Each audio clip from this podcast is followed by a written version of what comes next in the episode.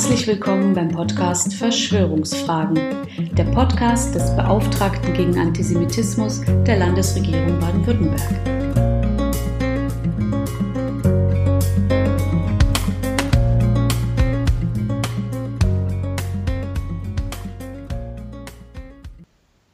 Meine letzte öffentliche Veranstaltung diesen Jahres war die Moderation des Fachtages Antisemitismus in der Synagoge Karlsruhe.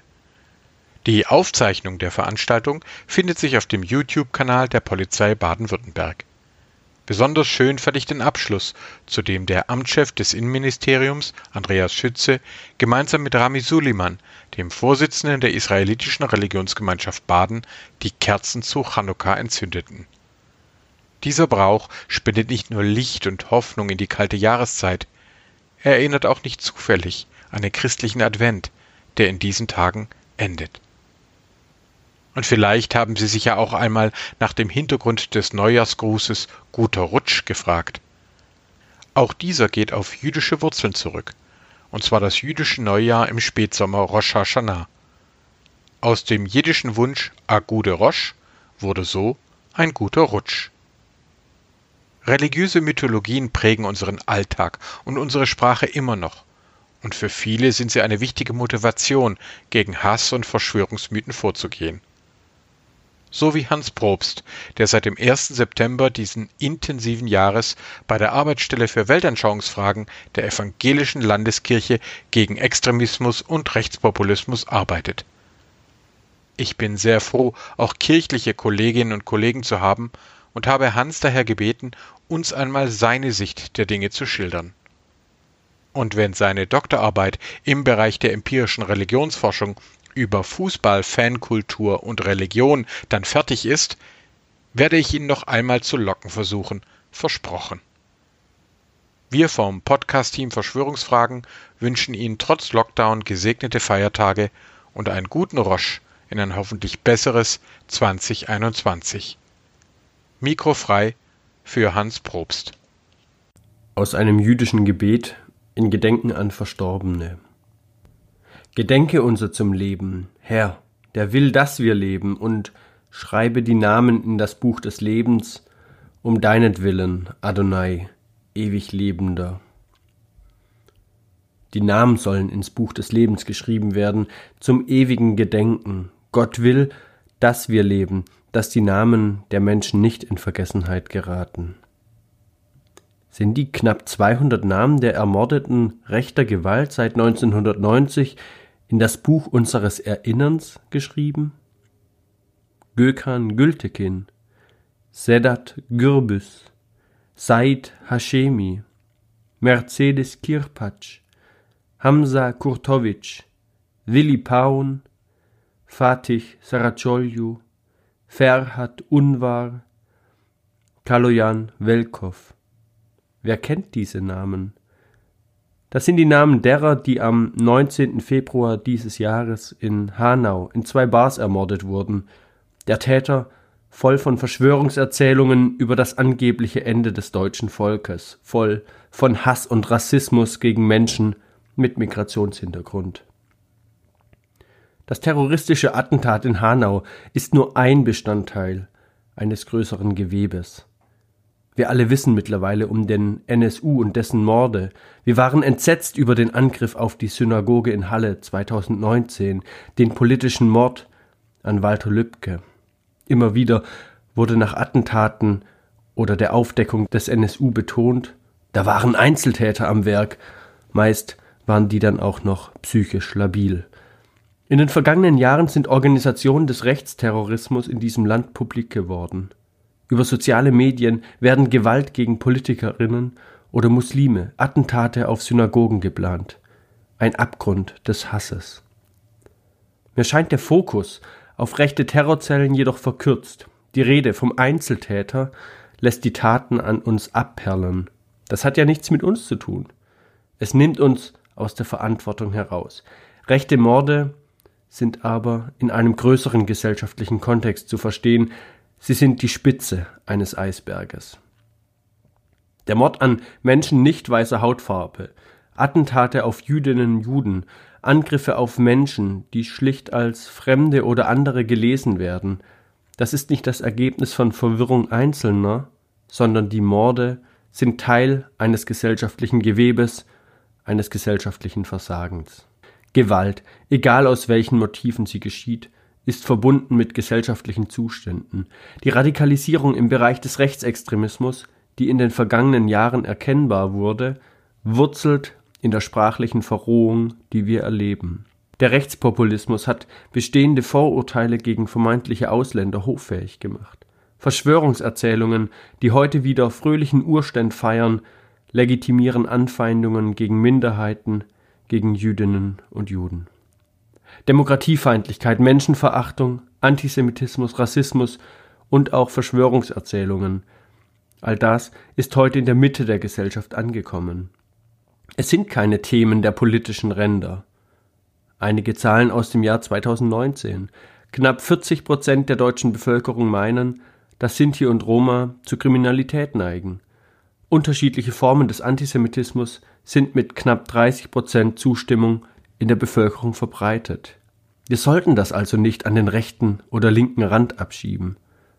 Ganz aktuell 40 Prozent der deutschen Erwerbstätigen befürchten, dass die Corona-Pandemie von geheimen Eliten benutzt wird, um für sich Macht und Reichtum zu erlangen.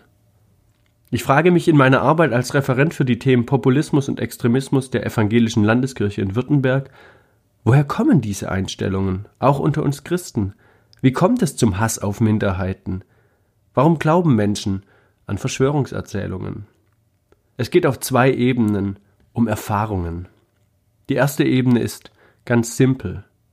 Wenn Sie Begegnungen mit muslimischen oder jüdischen Menschen machen, wenn es zum Alltag dazugehört, dass Menschen mit und ohne Migrationsgeschichte sich begegnen, dann ist das ein Faktor, dass nicht der Hass auf andere Menschen gewinnt.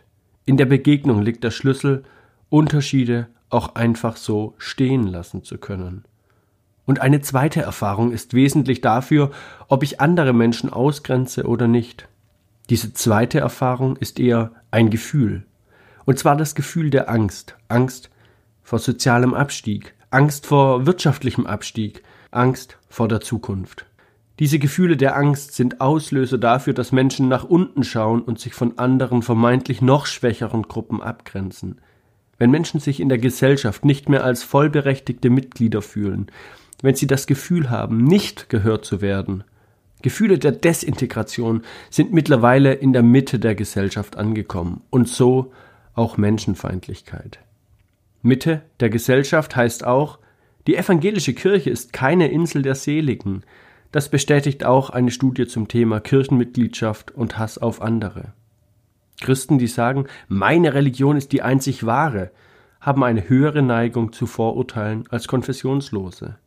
Christen, die einen fundamentalistischen Umgang mit der Bibel haben, sehen häufiger Frauen als nicht gleichberechtigt an. Sie stimmen häufiger ausgrenzenden Aussagen über Homosexuelle zu. Auch die Abwertung von Schwarzen, Rassismus ist unter Christenmenschen stärker verbreitet als unter Konfessionslosen. Nüchtern wird in der Studie resümiert, Insgesamt findet sich das Muster bestätigt, nachdem Religion und Religiosität, wenn dann Vorurteile eher befördert als vor ihnen schützt. Der Befund ist also ernüchternd. Hass und Ausgrenzung auf Minderheiten sind in der Mitte der Gesellschaft, sind auch Teil der Kirche. Für uns Christen gilt, neu, immer wieder neu muss die biblische Botschaft gelesen werden. Sie hat das Potenzial, in diese Welt hineinzusprechen, wird von uns neu verstanden. Und auch in der Frage des Umgangs mit Hass und Menschenfeindlichkeit können uns biblische Perspektiven Orientierung geben in diese unsere Zeit hineingelesen, wird die Erzählung der Schöpfung des Menschen nach Gottes Ebenbild zu einer Erzählung radikaler Gleichwertigkeit. Sie steht gegen die Abwertung von Minderheiten. Die gleiche und unteilbare Würde eines jeden Menschen ist im Bilde Gottes verwurzelt. Gleichheit im Gegenüber zu Gott. Nichts steht im ersten Buch Mose von Hautfarbe, von kulturellem Background. Paulus nimmt diesen Gedanken der Gleichheit der Menschen auf. Er spitzt ihn sogar zu.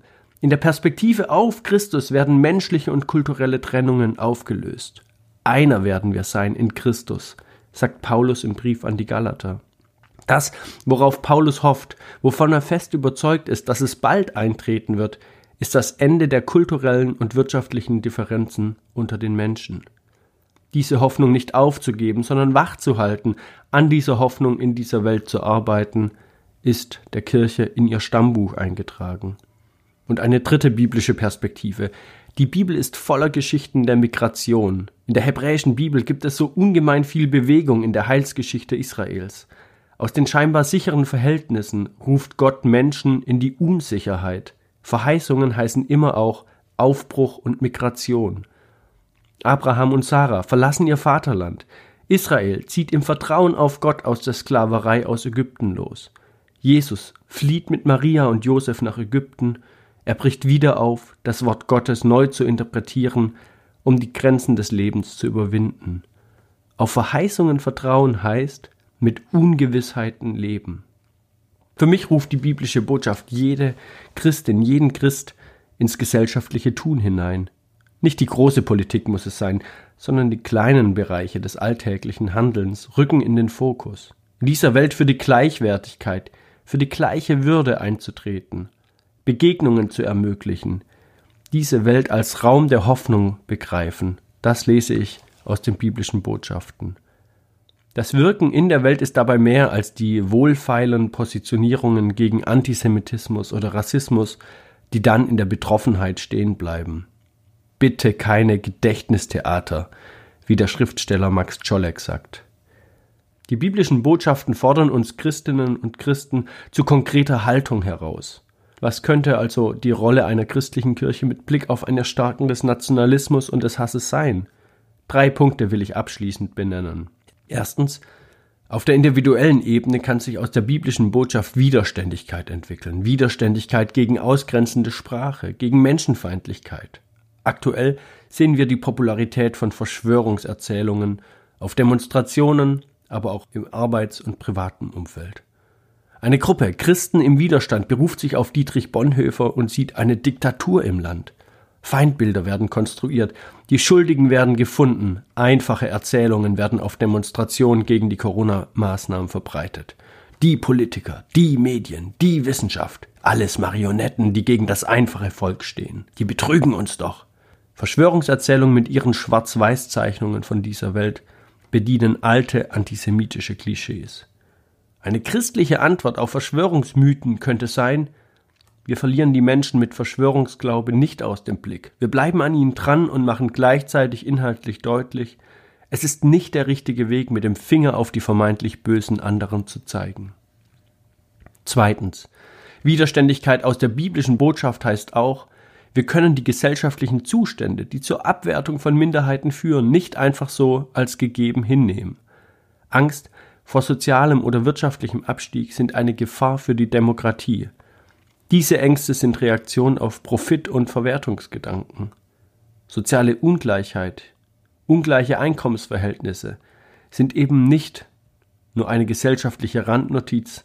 Nein, soziale Gerechtigkeit und soziale Absicherung sind zentrale Komponenten dafür, dass sich Menschen auch mit einem demokratischen Sozial- und Rechtsstaat identifizieren. Drittens. Ich habe vorhin biblische Botschaften der Migration erwähnt. Ich sehe sie als Ausgangspunkt dafür, die Vielfalt in dieser Gesellschaft wertzuschätzen. Es sind Botschaften, mit der die Kirche eine migrantisch geprägte Gesellschaft bejahen kann. Die in den vergangenen Jahren so attraktive Rede vom christlichen Abendland hat dagegen keine biblische Wurzel. Die Vorstellung von einem christlichen Abendland verspricht die einfache, die billige Identität. Mit dem christlichen Abendland wird es einfach zu bestimmen, wer eigentlich zu diesem ominösen Wir in diesem Land gehört. Aber Veränderung in der Welt ist nichts, was dramatisch wäre. Migration ist niemals die Mutter aller Probleme, nichts, was das Ende dieses Landes einläutet. Nächstenliebe verlangt Klarheit. Nächstenliebe wird dann deutlich, wenn Christen gegen Menschenfeindlichkeit auch in den eigenen Reihen Haltung zeigen und mutig sind. Nächstenliebe wird zu einer Botschaft gegen Ausgrenzung und rechter Gewalt, wenn sich Kirchenmitglieder oder Kirchengemeinden in lokalen Bündnissen, die sich gegen den politischen Rechtsruck wenden, engagieren. Nächstenliebe wird nicht zur leeren Phrase, wenn Christinnen in den Reihen der Kirche sicht- und hörbar machen, wer unter Hass und Ausgrenzung leidet. Was es bedeutet, Antisemitismus, Homosexuellenfeindlichkeit oder Rassismus zu erfahren. Nächstenliebe wird greifbar, wenn die Kirche die Vielfalt dieser Gesellschaft annimmt.